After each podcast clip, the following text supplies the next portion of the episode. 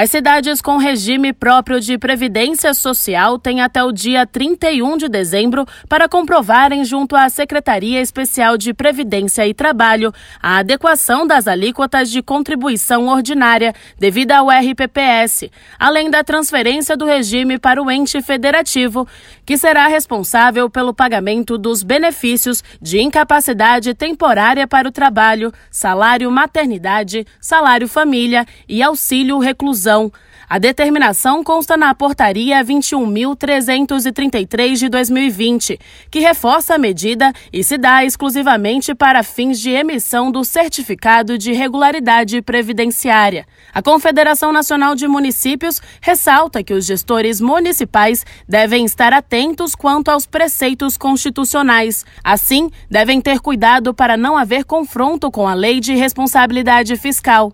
Entre os itens a serem observados está a possibilidade de reprovação de contas junto aos respectivos tribunais de contas.